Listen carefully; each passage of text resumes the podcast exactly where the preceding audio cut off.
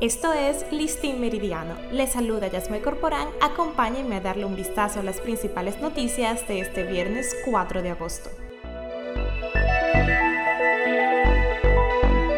Los implicados en Operación Gavilán, un entramado de crimen organizado que integra fiscales, empleados administrativos del Ministerio Público, miembros de la Policía Nacional, empleados de migración, entre otras personas, son acusados de haber eliminado o adulterado más de 8.000 registros penales a cambio de cobrar sobornos. Utilizaron su posición de empleados con acceso a la base de datos en registros penales para cometer acciones ilícitas en contra de los registros nacionales de procesamiento antecedentes penales explica el escrito de solicitud para imposición de medida de coerción del Ministerio Público. El documento también detalla que los acusados eliminaron antecedentes criminales relacionados con narcotráfico, violencia de género, secuestro, homicidio, adulteración de alcohol, lavado de activos, entre otros delitos graves. Será el lunes cuando se les conozca medida de coerción a los 12 encartados.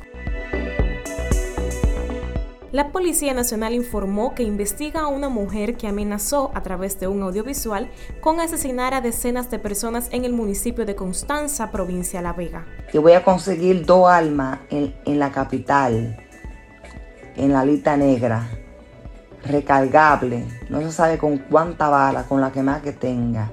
Y me voy a meter en el tren de Constanza o en una esquina donde están toda la gente un sábado y un domingo. Y voy a matar a todo el mundo ahí, a todo el mundo lo voy a matar. Porque la policía va a tener que matarme, porque para yo dejar de dar tiro, eh, eh, eh, el odio que yo tengo tan grande en el corazón con, con Constanza, mira dónde me ha llevado a mí. Le voy a meter tiro a, todo mi amor, que la policía va a tener que fusilarme a tiro a mí para que, yo para que yo suelte el alma para dejar de tirar tiro. Porque antes de irme me llevaré 60, 70, 100. Al difundirse el video en redes sociales, los ciudadanos no tardaron en reaccionar alarmados por las palabras de la mujer y solicitando a las autoridades no tomar la situación a la ligera y emprender acciones para evitar que la mujer provoque una tragedia. Con relación al caso, el vocero de la Policía Nacional, Diego Pesqueira, confirmó que la institución del orden investiga la amenaza y dijo que el video fue grabado fuera del país y que se presume la mujer padece de alguna condición que afecta su salud mental.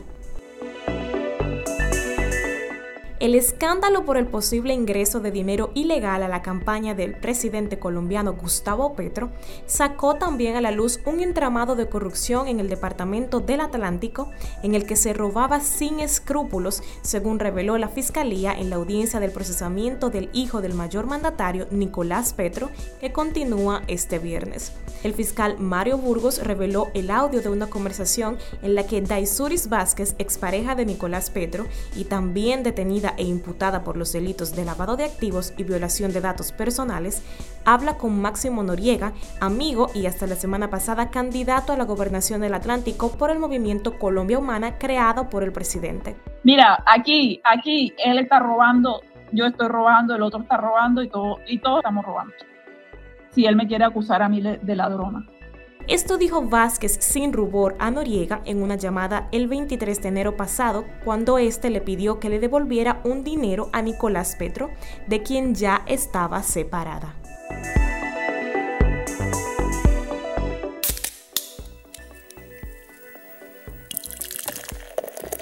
Cada primer viernes de agosto se celebra el Día Internacional de la Cerveza, una de las bebidas más antiguas de la humanidad y una de las más populares de República Dominicana. La cerveza es la bebida predilecta de miles de personas. No obstante, entre sus consumidores muchos discrepan en cosas como la manera en la que debe servirse, a qué temperatura o sus efectos en el organismo. Según los expertos, contrario a lo que muchos podrían pensar, la cerveza no engorda, si se sirve con espuma y a una temperatura promedio entre 5 y 9 grados centígrados. No cambia el sabor dependiendo del envase y podría dar beneficios a la salud si se toma con moderación.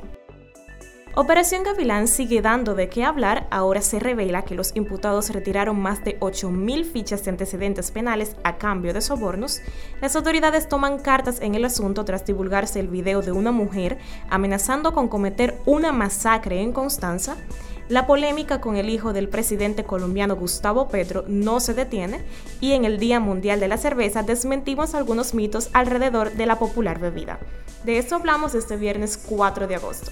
Esto fue Listín Meridiano. Recuerden que pueden ampliar todas estas informaciones en nuestro portal listindiario.com.